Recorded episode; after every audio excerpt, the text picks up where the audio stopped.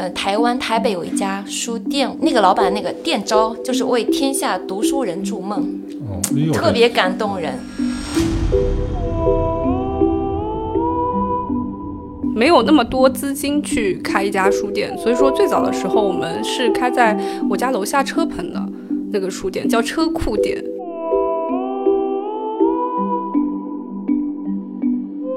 咱们做一个这个小比赛吧，你们出仨作家吧，我们北京找仨作家，咱比一比。我发自内心觉得，就是您所做的事情是在建设宁波的生态，哎呦，真的。咱给市长听听这 这这。Hello，大家好，欢迎来到能力有限电台的新一期节目，我是老崔。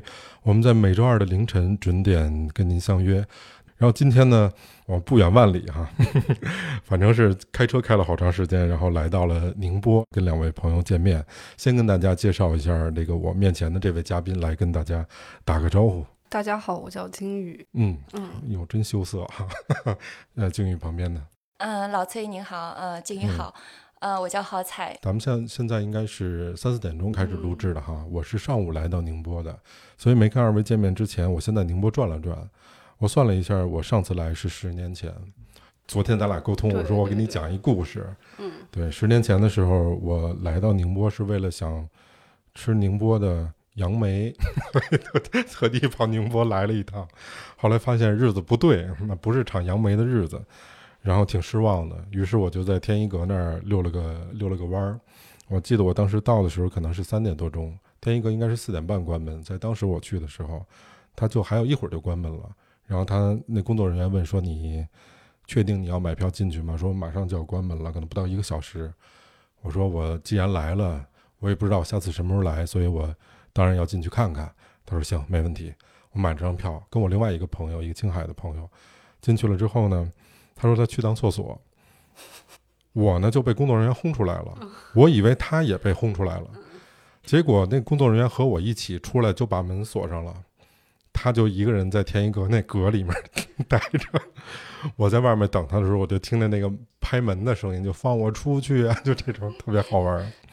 然后在那儿还有很多的不期而遇，我觉得这是旅行带给我的。就在我等他的时候，我看在天一阁这条甬道的那个边上停着一辆北京的吉普车。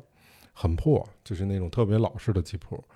有一个小伙子坐我旁边，我在等着那个工作人员来救他的过程中，我们俩就聊起天来了。哎，那个小伙子是从北京自驾过来的，等于到这儿我们就认识了。之后我那个朋友放出来之后，我们就一起坐着他的车又去了下一个目的地。所以这是在宁波天一阁，我当时十年前的一个缘分。十年后，另外的一个缘分就在天一阁旁边，咱仨在一起。这个鲸鱼，你能先介绍介绍啊你的工作吗？呃，我是在宁波开了一家书店，就是叫地下书房。然后我们书店可能呃开的时间，现在如果到今年四月份的话，是有三年左右了。嗯，三年左右了。对对对。那你跟浩灿你们俩怎么认识的呀？嗯，我是去书店买书，就是他可能是最早的时候，因为我们书店的话会有微博嘛，然后可能是微博上面认识的网友。我好像是先认识宁先生，对，嗯，可能他朋友圈我也忘记了，可能是在一个什么宁波的一个本地的一个读书群里面，可能他发了一本什么书，大家在聊，嗯，然后就可能因为这本书，嗯，相对比较小小众，我刚好也看过，然后我就加了宁先生，然后发现他开了一家书店，那么我就。当时好像第一次已已经想了很久，想到您书店里来的，后来就叫了一个朋友一起来，然后一一来以后就发现非常了不起，因为我看见一本溢价书，溢价书它原价在卖，哦哦，就就内心非常钦佩。那后续就还有了很多故事，就他这个挑书的眼光非常好，他们他们夫妻两个人这挑的书，呃，我我本人也很喜欢逛书店，嗯，出去的话，嗯，那好吃的好看的，那我看看，一般来说，嗯。像宁波的，不要说在宁波，可能就是我所去过的一些城市来讲，他们的那个书的，无论是这种选书，还有它书店的一个设计摆放，包括它里面自己所精心设计的每个细节角落，都都是让人印象深刻的。所以您跟我一说宁波有什么好的地方推荐啊？我记得您好像跟我讲是什么好吃的，因为讲到杨梅，可能杨梅的遗憾啊，所以。马上讲到一个非常好吃，因为书也可以从好吃角度想的深一点啊。嗯，就我觉得如果只推荐一家书店的话，那就地下书房不容错。他当时给我推荐了两个，一个是一个民宿，嗯，还有一个一个书店。书店就是您的这家书店啊。怎么想起开一家书店呢？我听说这好像还有点故事，不是一个主动行为吗？就是开书店是主动行为，就是，但是是我那个失业以后开的书店。那不是还是被迫的吗？不算被迫，但是他其实是经过内心的一段时间挣扎以后开的书店，就是可能会有，呃，我失业以后在家可能待了有大半年功夫，然后那时候因为，呃，我的我的那个之前的工作可能跟书也是没有什么关系的，没有那么多资金去开一家书店，所以说最早的时候我们是开在我家楼下车棚的。那个书店叫车库店。哦，呃，我今天可能没带名片嘛，然后我们书店就是有一张卡片，就是你去我们书店买书，我会给给顾客书店的一张卡片，嗯，后面是有一个书店的一个介绍文字的，嗯，然后就说我们是以车库店开始起点，然后到现在这样子一段文字，就我们那个车库就是老式的九十年代的那种房子，就是我家小区，我我们我们楼下那个就是车棚就。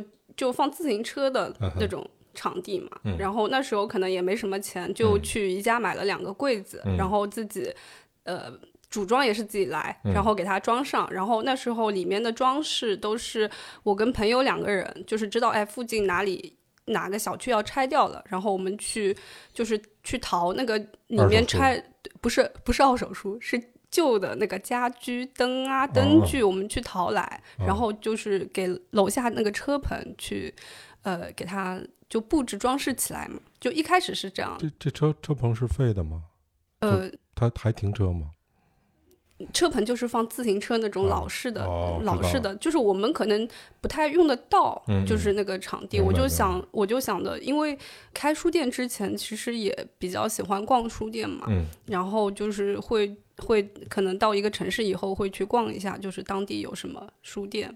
然后我我在嗯上班的时候，就是呃那时候单位旅游，刚好去到那个台湾的那个高雄嘛。然后那时候就是呃其实那时候是嗯台湾高雄逛了一家书店，呃那时候其实是看一档就是纪录片，叫《书店里的影像师》指导的那家书店，叫三鱼书店。嗯，它是一个一整栋楼的。这样子，呃，然后它书店是有呃三层楼，然后有一个地下的一个空间。以前可能我知道的书店，像比较大的什么一些诚品书店啊、新华书店啊这种，在印象中，然后去了台湾以后才发现，就是会有那么多有意思的那种小的书店。嗯，他把那种空间变成了很多的可能性，其实。对，然后就那时候可能起就是在。呃，心中会种下了就是开书店的这样子一个种子，所以没想到自自己的第一个书店竟然开在车棚里面，而且是东海的地下。哎呦，对对对，就其实其实台湾它其实也有一个叫东海书店的，它其实就是开在地下的哦这样子一个空间。所以那个地下书店是这么取的名吗？也也不是，也不是这么觉得。很多人可能以为，就包括到现在为止，我开书店那么多年，就是到现在为止，大家说，哎，你们书店来，你们书店，你们不是在地下的，就是在一层的。嗯嗯嗯，就就那怎么起的这个名字呀？嗯，就是那卖的都是偷偷摸摸看的书，是这意思吗？没有没有，就是那时候就可能我刷了那个颜色，那个门刷了黄色的，然后然后我又比较喜欢那个地下丝绒乐队嘛，然后就是那时候就取名，呃，因为我想着就是呃会打一些草稿在在那个本子上，然后画了我书店。会有怎样的样子嘛？然后我就想，我要有一些什么复古的元素啊，音乐的元素啊，什么这样子。然后就想想着，就是就突然想到，哎，是不是叫地下丝绒书房这样子？嗯，这算是你的人生理想吗？呃，我觉得算吧。嗯，因为之前很多人就是可能会对自己的人生理想、人生目标会有很明确、很清晰的一个定位，就是我将来要做什么，我将来要做什么。其实那时候我没有特别，在我年轻二十多岁的时候，我可能不太知道我将来会做什么。现在也跟小闺女一样啊，也挺年轻的啊。就就是可能会不太不太知道我将来做什么，但是就是等我真的要去开这么一家书店的时候，我可能内心会比较坚。定了，我就说，我我我要开这么要做这个事儿，对，要做这个事情，可能会要坚持开下去，这样子。嗯，那问问蒿菜哈，好菜有有一句名言啊，昨天震撼到我，名言都出来了。我就是有点天赋，对读书还有对文字哈，我觉得敏感是吧？嗯，就是可以偷懒的去生活吧。嗯，觉得小时候我们也是，嗯，农村，我是农村长大的小孩，相对来说看书是比较容易得到的一种娱乐方式。嗯，你也不要像现在这种弹钢琴啊，这种这种是需要父母呃很多时间精力投入的。那我们这种比较轻松，一本书 就完全沉浸到一个非常有意思的世界里去。嗯啊，那个时候看书也有一定的条件，比较容易得到，因为有这种学校有一个书架啊，虽然不多，不像现在学校，那还有一个以前叫乡镇图书馆、乡镇图书室，可能就两间，嗯但是你有各种琼瑶啊、武侠呀，各种各样的啊，所以所以每天，而且我们在要暴露年龄了，在我们那个时候读书不像现在这么卷，所以每天可能三四点钟就放学了。对您提到琼瑶，我以前小的时候还读过琼瑶的好多书。那会儿我还想呢，我自个儿要有一个闺女，我一定用那个琼瑶的小说里的名字，什么秋雨呃，要起个名字。现在想想实在有点害臊。我我们那个时候就是我还做过琼瑶的摘抄，哦，是吗？甚至我们有一个我有一个师姐，她她去教书的时候，她说我想开一门琼瑶的课，嗯，因为我对那个比较我曾经涉猎过哈，可以拿出笔记本，嗯嗯 那时候无无无意识的不是作业，就摘抄过很多非常有意思的那种诗词环境描写，嗯那直接就可以给他。我那个时候少女时代喜欢的作家，他们那时候都还活着，嗯嗯比如说张爱玲哦啊、三毛，嗯嗯，他们都还活着，嗯所以，呃，当然是当时是浑然未觉。后来回想起来，原来我跟他们生活在同一个时空里。对，人家说这个腹有诗歌气自华哈，有这么句话。那今天其实我在那个旁边那个老外滩溜达的时候，我发现那个老外滩上好多书店呀。这个之前我没细看过，这次我一看，我觉得整个这城市还挺有书卷气的，包括咱旁边这天一阁，这一个区域里面好像都跟书有些关系呃，，保保留住这样的印象。是吧？看来印象有点变化，多待两天可能就不是这印象了，是吧？嗯，呃，那你最喜欢的作家是什么呀，静宇？呃，可能最喜欢，我觉得对我有启蒙的作家可能是辛波斯卡，就是他嗯是一个波兰的诗人。哦，嗯，我们书店的话，就是可能也是诗歌类的书，呃，比较多一点。嗯然后就是。呃，可能就是如果说喜欢的作家，可能还有就是，嗯，夏雨也是一位嗯诗人，嗯就是我喜欢的女作家会多一点，多一些是吧对我偏爱女作家多一点。啊啊我想到一个，嗯嗯，我大概大学的时候非常喜欢的一个国内的当代作家，叫东西。嗯，写的是嗯，写的像，嗯，他就是我当时给我觉得他的作品有福克纳的味道。嗯嗯他有一个作短篇小说，他好像是港台地区的呃中学教材里的这个必读选篇，嗯，必读还是选读我忘记了啊。嗯，他当时我印象非常深的叫《肚子的记忆》，然后他还有一些像耳光响亮啊，也有改编过作品，好像最近他有冯小刚把他一个作品叫《回响》，哦，就最新的那个他当宁他当时到宁波来，然后就跟他一聊以后，就感觉就近距离见面那种感觉真的非常好。嗯嗯那当代的一些作家，像你就看哪个阶段，比如说他表现的是我们就是当代的一些，那我可能会说两位，嗯一位叫宁肯，嗯啊、一位就叫东西。嗯如果说问我问外国，那可能是其他的答案。嗯所以您刚才讲到就能近距离见面的话，那种感觉就我喜欢的都是在咱们这儿不让不让卖的，不许播。有一些我觉得那种纪实文学写的特别好，嗯，比如说像加边沟的什么什么的，我觉得真的很嗯、棒。不方便说。对，只是只是因为这样。那呃，你刚才说到了，你说这个鲸宇他们那边开的地下书店，这个挑书有一套哈。对，哎，我想问问鲸宇，你你们这个挑书是有怎么这这是一商业机密吗？就是嗯，没有，我们其实其实都大家都知道我们哦的选书。如果来过书店，其实嗯我们书店那个卡片就是写的很明确，就我们那个卡片上的，我们是人文、社科、诗歌这三类书会嗯多一点嘛。嗯嗯嗯，就是按如果选书的话，我就按这三类的大标准去选，这样子。嗯嗯，就是也会有一些嗯另外一些，比如说杂志啊，或者一些小众的读物啊，这样这事儿是听你老公的还是听你的？当然是听我的，因因为我是书店的主理人。哎呦呦呵，对她老公那个那个微舞名叫小助手，啊啊哟呵，好家伙嗯，，因因因为他就是就是可能书店平时我们看出主次关系了我。嗯，就是我们我们现在会有一日店长嘛，就就是我可能出去，就像我上周去上海一样，然后我们书店就是，呃，有三位就是一日店长，嗯然后一天轮流一天在书店这样子。嗯，他算是一个正职的工作人员吗？呃，他有自己的工作就是平时会可能需要他的时候会。找他帮忙，但是嗯。我们书店会有那种运营的账号嘛，嗯。比如说我运营小红书，他运营微博，这样子，然后公众号也是我运营的，但是我们书店只有我一个人，嗯。就很多就是可能像我们这种独立书店的，然后其实很多呃我去走访了也蛮多书店的，他们都可能队伍就只有一两个人。如果是那种比较大型的书店的话，他可能会去有一个团队去去开这书店嗯这件事情。嗯，所以你刚才说这个书店从呃车库嗯到慢慢的起来，嗯。这是一个怎样的一个过程啊？呃，其实，在车库的时候，我们经历了差不多几个月时间，最后是因为被举报了。哦，就是我们在开在车库这个事情是就是领不到证嘛，因为你嗯。开书店是需要领一个那个营业执照的、嗯。图书许许可证这个。嗯嗯。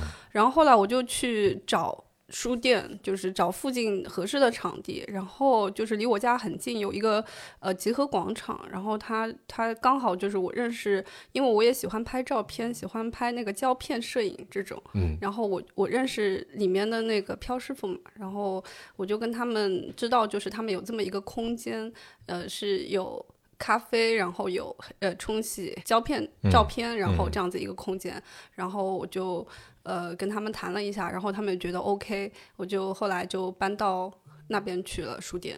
嗯，就算是一个合作。对，就是那个空间，那个是嗯有有一个那个感觉像复合型的那种呃空间一样的。然后我我们那个书店就是大概是有八个月时间是在那个那个场地那个地方。因为喜欢书，所以要做书店，还是觉得它是一个好生意，它可以帮助你改善生活、赚钱。哦，那开书店肯定是 不怎么 能赚钱的一件嗯事情。如果我们有一个爱好或者兴趣的话，其实有时候你把它当酒喝会挺美的，你把它当饭吃，可能这滋味儿并不好。你运营一个东西和你可能你看一个书店不太一样，所以你在做这个书店的时候，你会发现跟你之前想的有有很多的不同吗？嗯，开了书店以后，就是接触接触到这个行业以后，知道就是自己该学的东西其实还蛮多的。嗯但是就是之前因为我是做美工的嘛，就是然后所以说我现在为我开书店，其实就是很多很多东西我可以自己做了，比如说我们书店的海报啊，然后书店的公众号啊，然后编写一些文案啊，然后写书店日记这些东西，就我不需要就是在呃请人啊去做这件事情，我自己可以。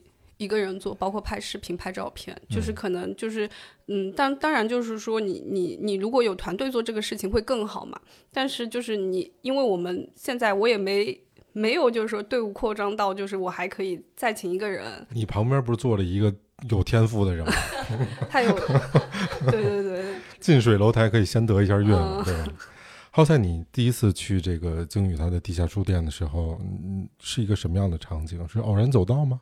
嗯、那是慕名而去的，啊，嗯、特意去去的，嗯、但是也是比较容易找到。他好像是、您，您好像是在徐荣广场那边啊？对，就集合啊广场，对，集合广场。是现在的地方吗？不是呃，不是，也也搬家了是吧？就是那个八个月，就刚才哦说的八个月那个第二阶，段算是对，第二阶段，哦，那算是老客户了。呃，嗯很惭愧，我其实去的也不多、嗯啊，但是可能我很感动，就是我当时一个朋友一起去的，也是老师，嗯。然后我们会跟学生说起一些自己的生活，自己可能看什么书，在哪里买的。嗯。金宇也很好，他有那些非常漂亮的，就是特别大气、特别有艺术感的那个明信片，就带来就给学生做奖品，哦。就就送给学生。哦，那么就是因此而带动一些孩子们去。那确实本身书选选书的品质非常好，整个店里面的环境布置非常舒服，所以可能给人一种桃花源的感觉。所以学生课业忙碌的时候，他们还会去。那我呢，可能后来我有时候也发一下朋友圈，同事也会去，这也是个客观现实啊，你没办法跟这个线上的电商的价格去去 PK，是但是同事会说，学生会说，我们要支持实体书店。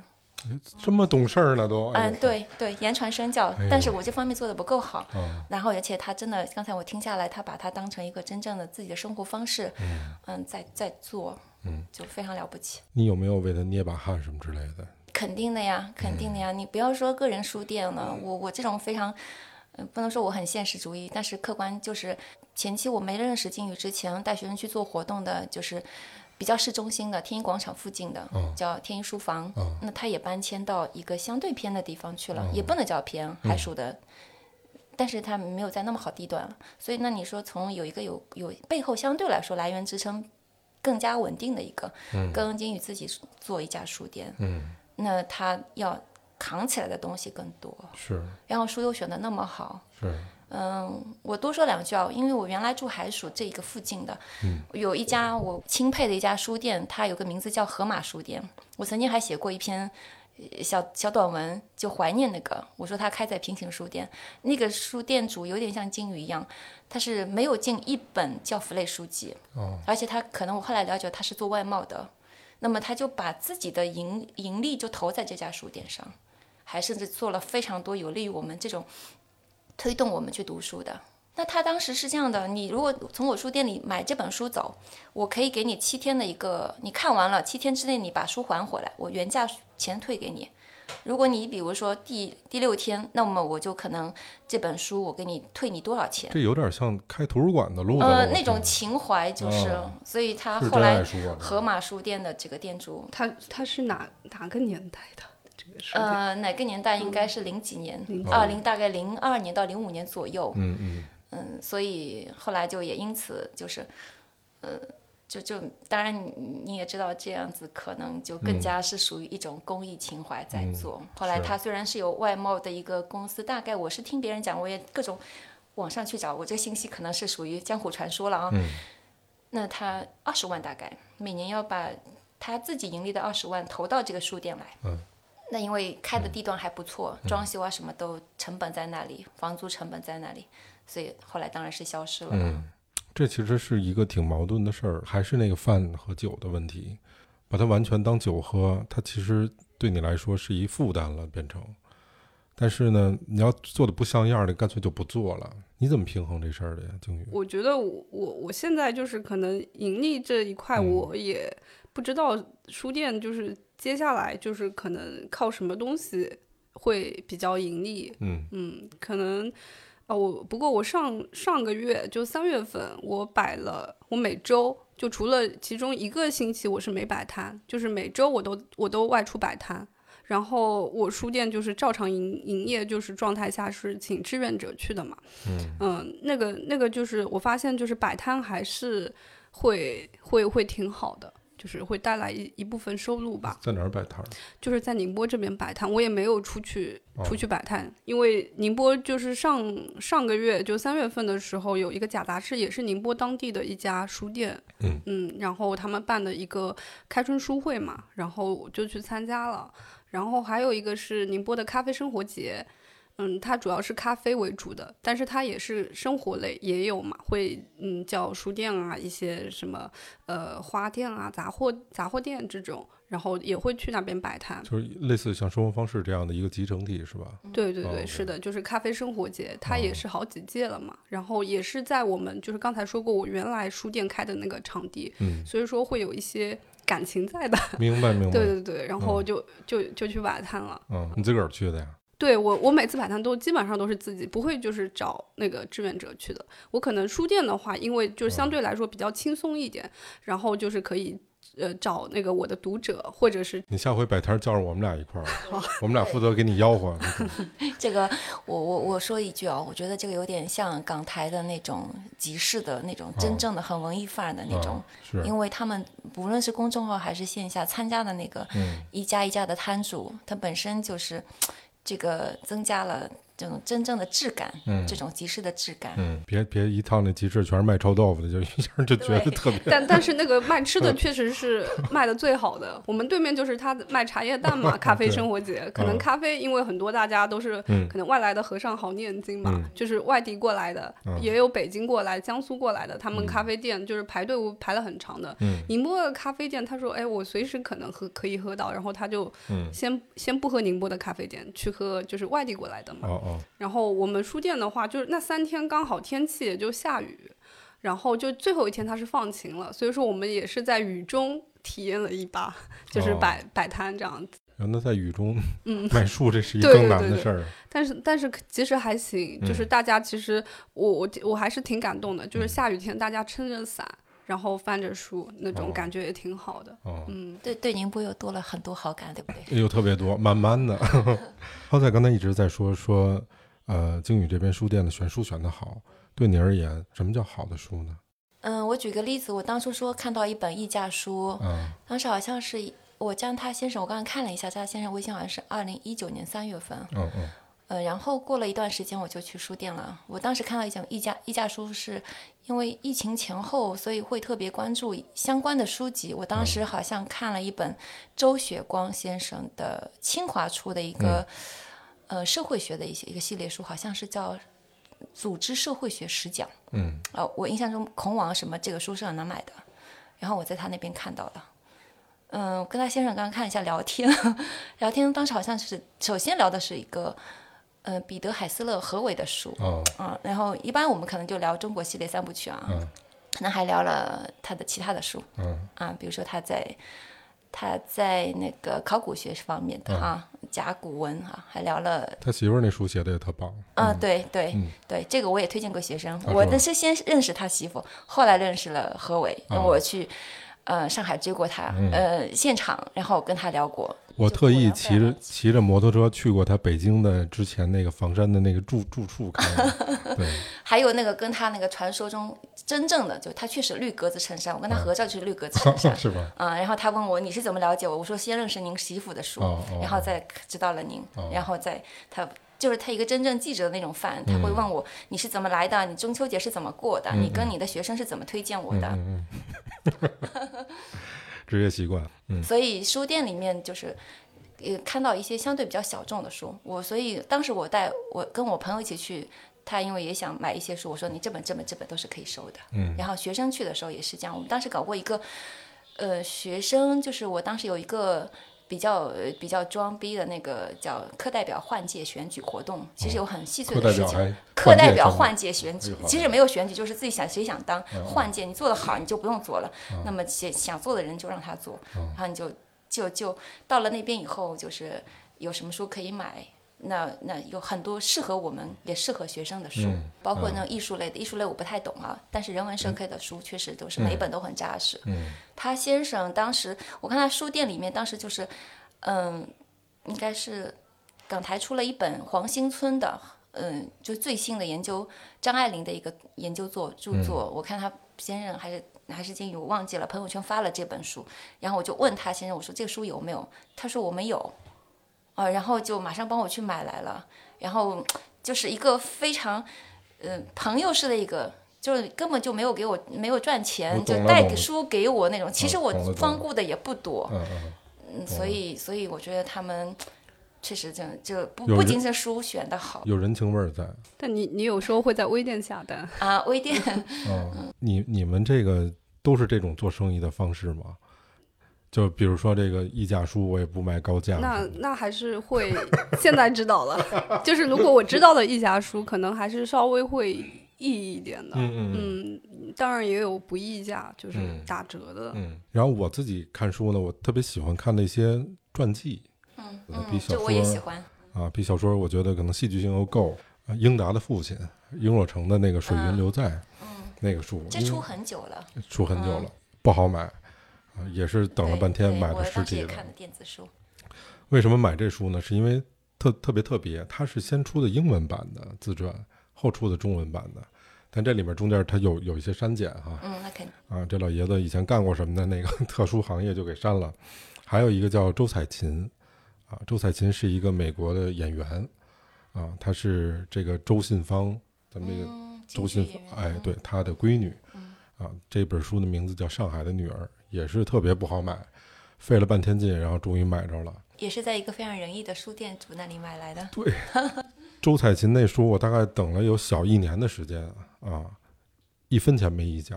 嗯嗯，又给我激动的哟。是，呃，我觉得北京它有几家书店还不错，北京豆瓣书店啊，是吧？对我虽然没去过，我一去就是眼泪汪汪的进去。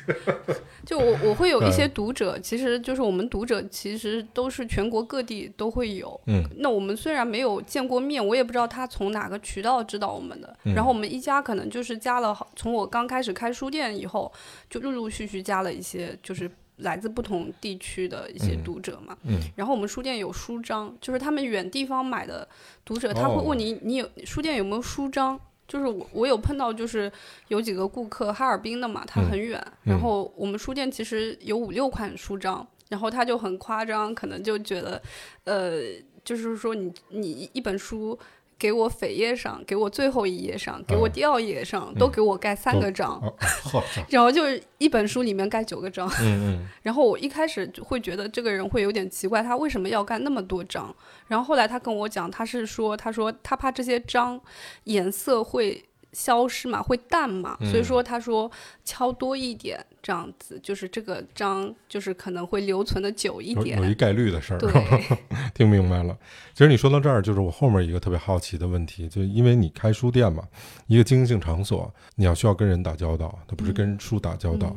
那这里面就有你很多的读者，包括你喜欢在你书店里面逛的这些人，除了像我们泡菜这样的哈，有天赋的。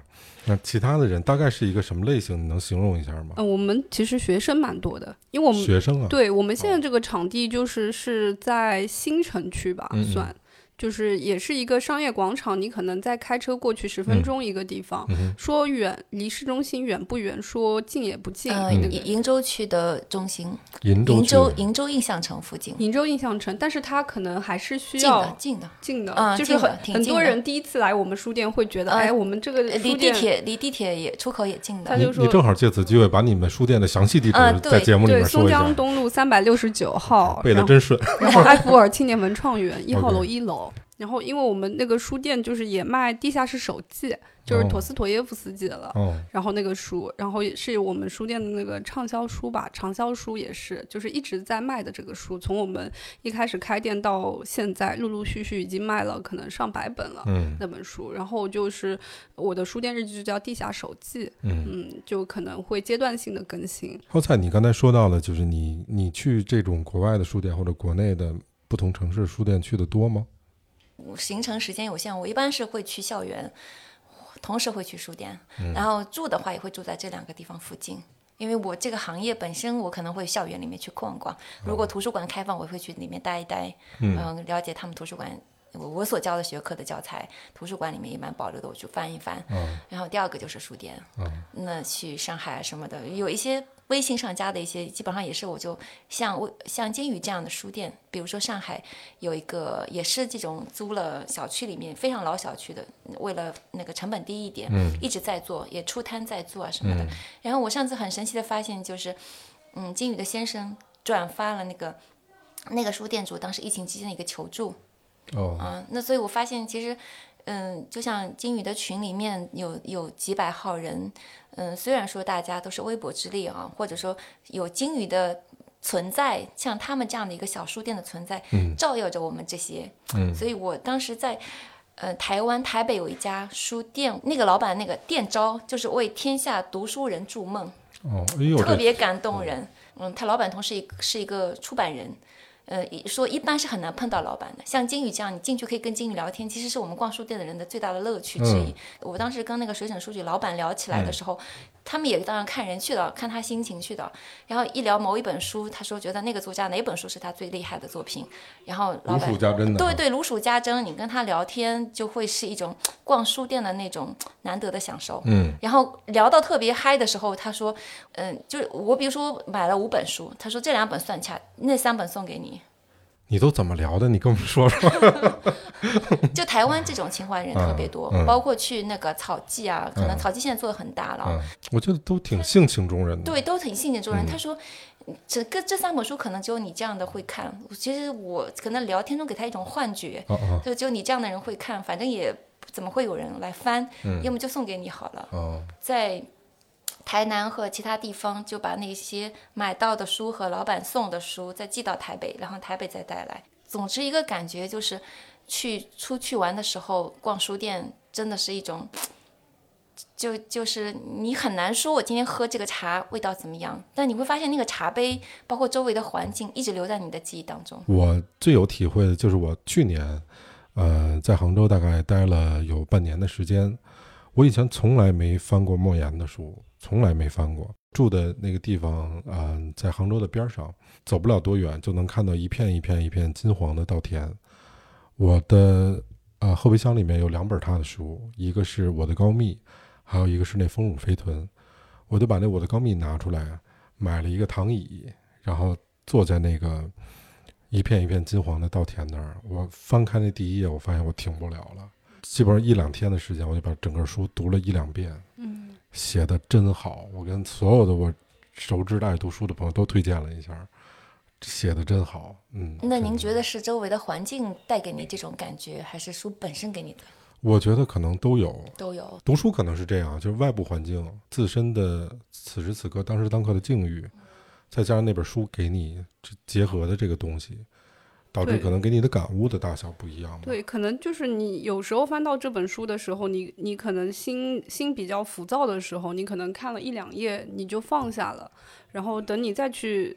就像我前段时间上半个月之前，然后《森林冰河鱼精》这本书嘛，我之前可能也就看了几页，然后就放在那边。但是那天我就是，呃，在在车上面，然后那个车刚好就是也是在树下面，然后我就把这本书就是在车里面看完了。我觉得跟那个当时的心境跟那个情绪还蛮重要的。你如果有这个原来看不进的书，你可能换个时间再去看它，就可能就会看得进去。哎，我现在有一毛病，我我看不进去小说了。外国小说吗？外国小说从来就没看进去过，因为这个实在记不住名儿，太太复杂了。那可以试一下看短篇小说，短篇的是吧？对，长篇可能会比较篇幅比较大吧。嗯嗯，战争与和平啊，这不都得先读点这大部头的哦？你可以现在会有一些文库本的书出来，就是我我这次去上海的话，我也是带着就是那种比较便携的那种文库本，就川端康成他出了一套就是旅行装的那个文文库本，然后我就在火车上就带着，然后。就是它也很薄，就一百多页吧，这个书。然后你可以先看个几章，这样子就就还不错。你也属于是走到哪儿都带着书的人。呃，看情况，如果我我身边没有没有带书，但是我也会逛书店嘛，然后就会去买买书这样子。嗯嗯，那个浩才，那你你出去旅行的时候，你要随身带书吗？那肯定带的呀。啊，一般是带什么类型的书？嗯，我最近带的是马家辉的。马家辉的书啊，前段时间被一个朋友种草的。那刚才你们讲到就是十万字以内读，大概，嗯，可能两个小时，或者你当天时间，呃，有事情的话，你一天可能也零碎的时间也就看完了。嗯，咱们做一个这个小比赛吧，你们出仨作家，啊，我们北京找仨作家，咱比一比。我先来。嗯，我我前两天应该是这个月吧，三月份的时候有一个嗯很厉害的朋友哈，他当时这个我带他去参观了那个韩岭的一个书店李笃书店，嗯，然后我们那要介绍宁波的东西啊，然后说这个作家挺厉害的，我个人很喜欢，然后他说哎我看过，然后他说这个这个作品很喜欢，就是大家就好像在千万人中突然有人居然知道宁波这个作家，而且还呃这个叫张继。就是写南货店的一个作家，但我们两个当时讲的是他的一本书，叫叫出家。嗯，嗯，他比较在南货店之前的一个作品。嗯。你再说一个吧。呃，贺秋帆《古典音乐巡礼》吧，就是那个名字比较长，我可能记记不到了。嗯嗯。然后他是就是也是就是音乐音乐讲座的那个，他之前就是在宁波，可能广播电视台会有呃一系列可能做了几十年的一个音乐呃音乐讲座，就古典音乐的一个普及的一个讲座。然后他去年出了一本书，是广西师范出的嘛，就是那时候这个这这本书在书店是有做过那个。签售会的，嗯嗯，然后所以特喜欢。对，就是我们就贺贺老师，就是他之前就是出了两本书，都有来到书店做这个讲座。哎，这种活动是不是在你们书店除了电影啊，包括读书会啊，一些作家的分享、新书发布和签售也比较多吧？对，会会有一些，但是我们书店场地会比较小一点，就是有一点局促，但是就是还是会。呃，有合适的，或者是嗯，大家读者比较感兴趣，我比较感兴趣的，会会会办一些活动。嗯，这个频次大概是？我们一个月大概一到两两次的活动。哦，那差不多俩礼拜一回。嗯。哦，那也还可以了。嗯。其实这还挺耗精力的呢。对对对对。嗯。哎呦，你们说到这儿，我想我北京的作家出谁呀？你刚才说那位作家是宁波本地的吗？是宁波本地，叫贺秋帆。哦。嗯。咱们北京本地的，现代点儿的。我本来想寄出王朔，知道吗？什么王朔，什么曹雪芹、老舍，哎，这种的比较有名的。宁肯，宁肯就是北京作家啊？是吗？嗯，我也很难确定。他以前是十月的十月的编辑。哦哦。我是好像在《江南》杂志上看他的一个作品，叫做《嗯沉默之门》。嗯。呃，他就有一种让我好像初中时代去图书室里面问一个老先生。每天早上，我我把那个书还回去，再借一本。他早上就被我敲门敲醒起来，因为我必须要在借完书再去参加学校的早读。我先赶到那里去。嗯。嗯，第一站去他那里报道。那么敲门，他起来，然后我把书还给他，他我再借一本走。那个老先生，我后想后来回想起来，他可能就是一个世外高人似的。那么他就有点像宁肯先生的小说里面对于那个时代的记录。嗯，哎呦，你说的我还挺想看看的。嗯，沉默之门，他还写了改革开放的时候，他有三部曲。哦，嗯，还有一本叫天葬。哦，必须得在你们那儿下个单啊。哦，我们我们有那个贺秋帆老师的书。得嘞。不可重复的瞬间，我刚刚去查了一下。好嘞，我买过好几次那二手书，也也确实，我买的二手书都是比较难买的那种，要等好长时间。突然有了是一个快感，然后你抢着了也是另外一事儿。第三个事儿呢，你买了之后一打开。你发现有一作者签名儿，然后也不知道写给谁的哈，可能写的当时的一朋友的那种。你说我还买到过一本书，是《红楼梦》的什么全全息图像，那个是一个一个书评，然后我发现那个是谁，是我们这个行业里面的一个老师，叫范美忠。他在最后面有自己的读，中间有他读书感受，最后他还有说这本书如果谁买到了怎么怎么样的那种，好像事先预言式的那种。所以看完我到最后中间那个字那个感受，我想好像就有点像范老师，因为我之前看到过他的一些，甚至我还参加过他一个读书那个那个卖卖那个课的，嗯，关于庄子的，我发现那讲解跟他有点像呢。就翻到多的缘分，你想想。翻到最后，翻到最后发现哇，居然是他，真的没错。那所以。这方面就很难做到断舍离。嗯，是我前一段时间买了一本那个叫郭宝昌，你们知道吗？嗯，知道啊，大宅门的那个作者和导演，买了一个他那书的名字叫《说点您不知道的》，打开一看就是专门有他的那个签名，给我激动坏了，因为我特别喜欢他那种，你跟那个作者就像你刚才说的，跟那个作者特别近，就那个一刹那，你就觉得跟他通着，就就那感觉。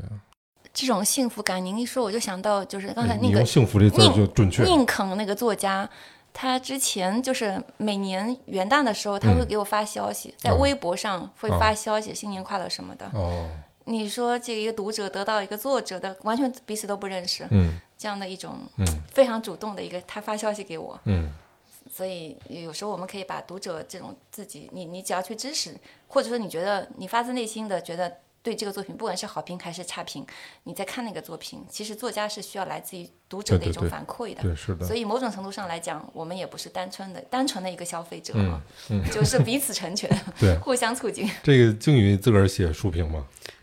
嗯，不太写书评，就写日记呗。但但是会会写一些自己推荐的一些书，就是在公众号上面可能会频率频次也不是太高。但是我看过的书，在我们书店里面可能会会会看到我我看过的一些书，就是会有一些笔记，然后在书书里面就是作为一个副本嘛书，嗯，大家可以做样书就可以看，然后就是会有一些摘抄在在书店里面会有一些陈列，嗯。嗯，然后就是公众号上面。就是有时候会发一下，嗯嗯，但是你说在豆瓣上面写那个很少，就是有时候可能那本书特别特别打动我，我可能会上面写一下，但是我不太愿意就是在豆瓣上面就是让大家知道我。我最后有俩问题，我觉得分别问问你们，我特别感兴趣啊。第一个问题呢，就是你觉得应该怎么读书呢？就是自己感兴趣的。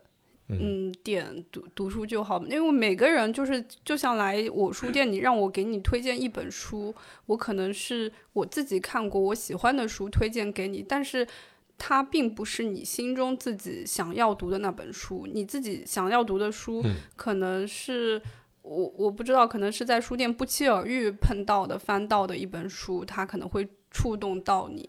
当然，就是说我给你推荐的书，你也可以听，也可以。不听这样子，那当然，对对对。你自己读书的方法是？太多想读的书了，然后就是可能今天看到这本书，觉得它哎就是这本了，拿拿起来就是可能会会读，或者是读书就是会有一些债吧，就是可能 就是因为这这本书就是想读很久很久了，然后你你你就是可能要要读一下它，嗯嗯。但读书没有什么方法，也没有什么那种，OK，就就是按照你自己的。想想要读的那个节奏来就好了。所以你一般一一一本书会读几遍？嗯，可能如果正常情况下，可能一遍吧。如果我。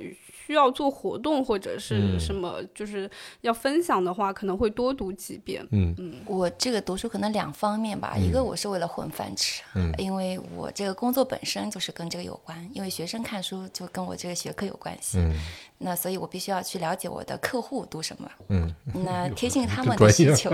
嗯嗯，那肯定是的，哪怕我。内心抗拒，那我也要读的。嗯，学生比如说看《盗墓笔记》，那我要了解他们为什么会喜欢，那我不是得先去看一下吗？嗯，那我很多年前学生喜欢看《哈利波特》的时候，那时候真看不上《哈利波特》，我觉得看两眼以后觉得这东西我是从翻译看的嘛，我觉得这东西又没有什么我对文字的要求，我觉得这个。虽然说译者也很用心，我后来从那个《但是还有书籍》这个纪录片里面，我了解到这个呃马爱农他翻译是受他姥爷的影响。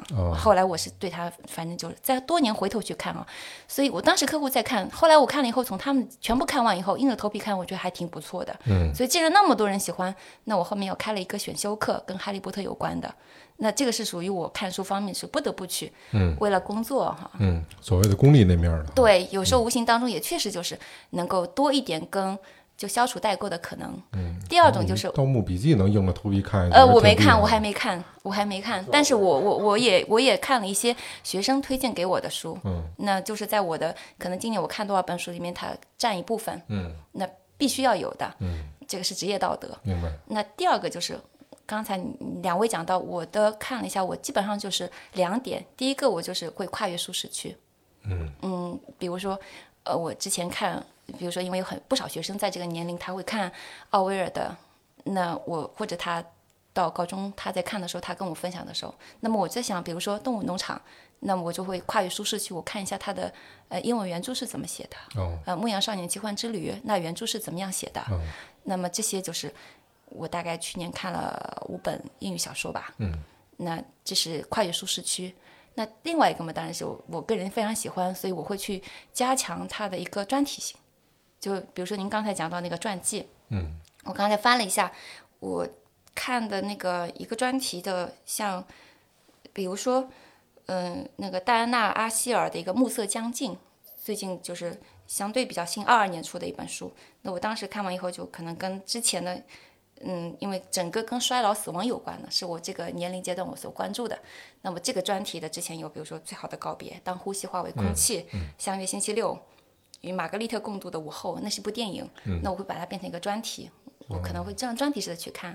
那我学校里面，我有时候跟学生，我个人比较喜欢科幻作品，那可能会有一个，比如说这个作家所有的作品。比比如说菲利菲利普迪克的作品啊，比如说我比较喜欢太空歌剧这这一类的科幻的，我可能会去看一下。那那个安迪密恩的那那个四四四部的那个比较厚的那个，我会去看。所以这个就是我专题式的去看，几条线并进吧。比如说我我在看二战专题的，那我可能线会拉的比较长，但我今年里面肯定会看。一两本或者三四本跟二战有关的，那么再看几本，比如说哲学方面这条线要延下来，那还有可能是属于传记类的，那么看下来就这样。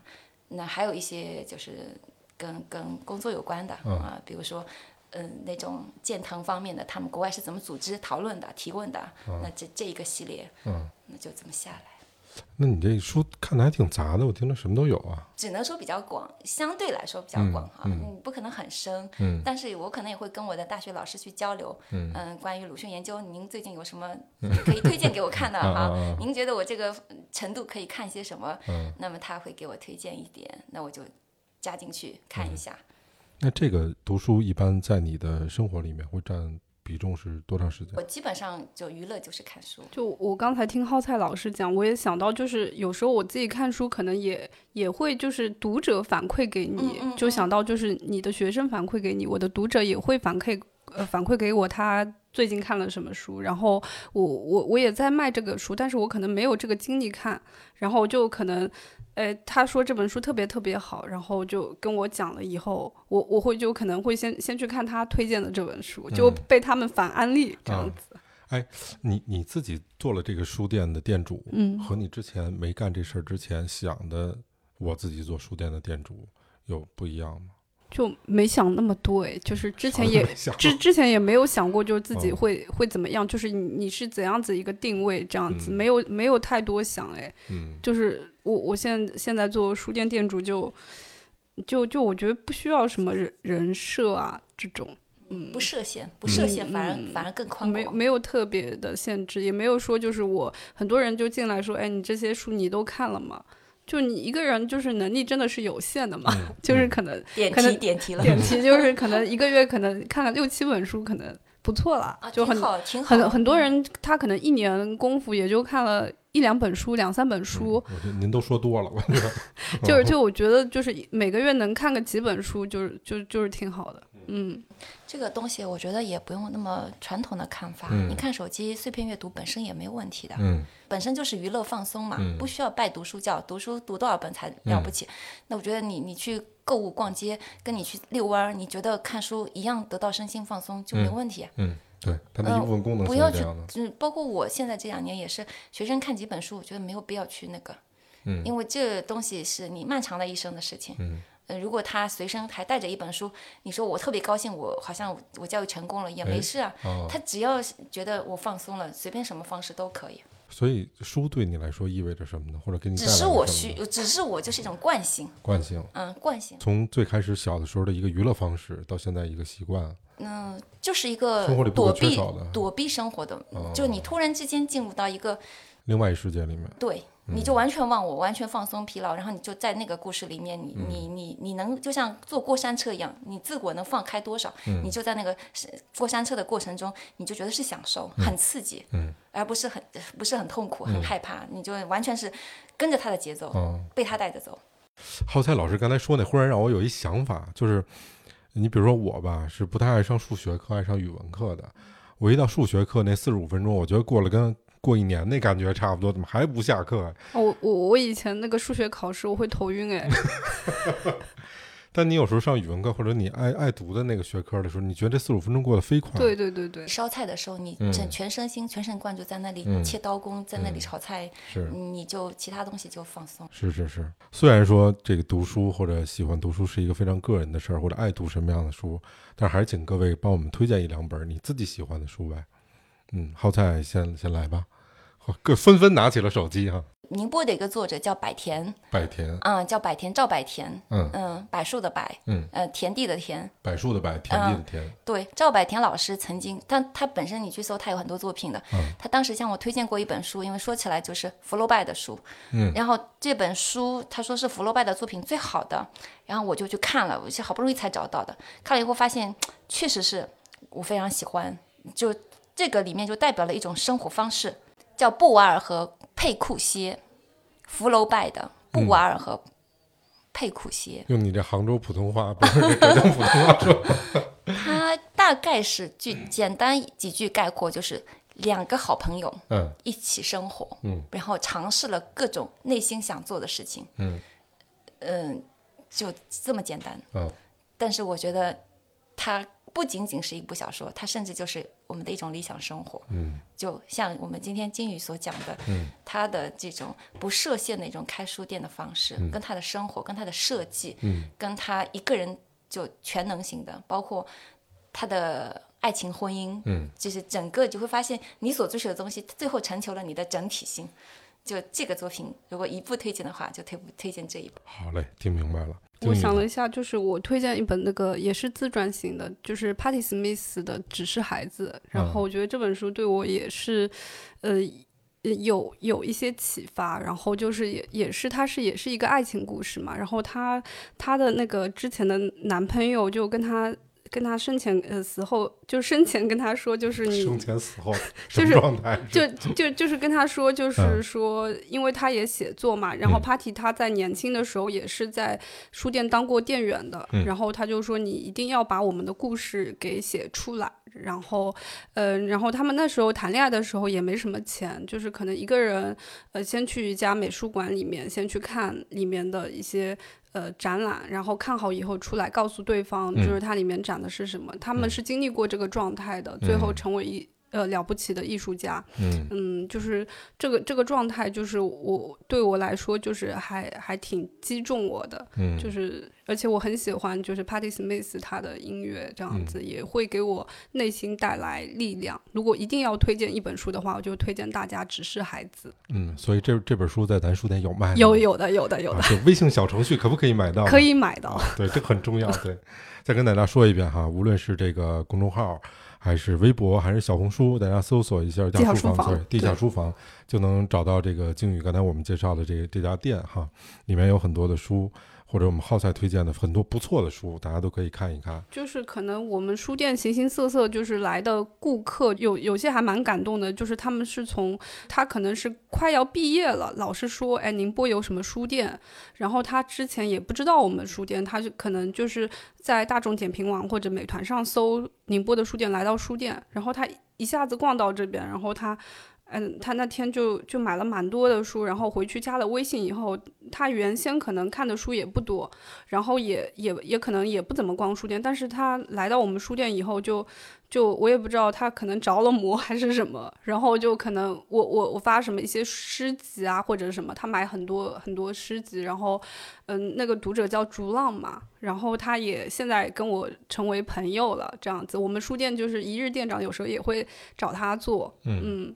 相信朱浪能听见这期节目。对对对对，就是就是我们这样子读者特别多，就不单单是他，就是蛮多的读者。还有一个读者，就是他经常，他每次来书店，基本上都会带到他的奶奶过来。哦，是吗？对，然后因为就是他是在宁波这边读大学嘛，他的家乡就是。也是在浙江，但是他父母就是嘱托给他奶奶，但但他是完全能自立的嘛，就是就是可能大人觉得就是有有亲人在你身边会比较好，然后他也。他也不管是去书店，还是说去逛什么展览啊什么，就会带上他的奶奶一起来书店。然后他对我们书店有什么新书非常的熟悉。我们书店这样子的呃读者可能有好多位，就是他们哎，你这周有什么新书到了？然后这本书放在哪里，在哪个架子上，他可能比我还要清 楚。就是说，哎，我有钱了，我我去把这套书买来，这样子就会会经常催更我。就是比如说，他说，哎，姐姐，我要我要就。是，嗯嗯，就是我很爱地下书房，就经常跟我表白，就跟我说，他说我要留在这座城市里面，可能就是因为有你这么一家书店，这样子可以，对，可以逛到这个书店，会觉得温暖吗？会觉得特别温暖。确实，今天嗯聊的时候，我觉得特别有感触的两点，就听金宇讲，包括听老崔的故事啊，所以我两两点想法，第一点就是，嗯。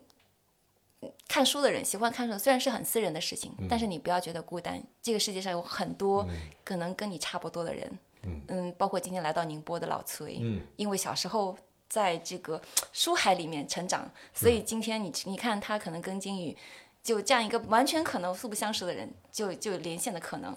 所以你不知道未来什么地方不确定的，你的朋友就在远处，然后你就特别遇到一个像金宇讲的，就是可能特别容易结缘。金金宇跟他先生好像也是因书而结缘，对对对，对吧？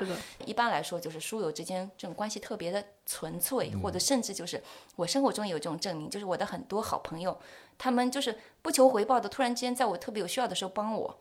就也是这种书友。第二个的话，我想对金宇说，就是你做的这些事情，我发自内心觉得，就是您所做的事情是在建设宁波的生态。嗯，哎呦，真的。咱们给市长听听这这这。所以如果有有一些可以支持到金鱼的，像金鱼这样在从事的，就勤勤恳恳的、很认真的在做这样事情的人，嗯，不不要说像那种什么，但是还有书店这种纪录片也要看到啊。嗯。那么同时就是能够有一些就是。实际的支持，但是不要硬买。我经常说，就是有些读者，就是大家很热情嘛，就是会冲动，没关系，你已经帮大家网易精选过了，嗯，拿来送人挺好的。对，嗯，随便进去不会买错。我们右边填一个，左边这个叫叫月湖，月湖，这边还是一个居室。对，我刚才就嗯，就当就当留言，亲自来接。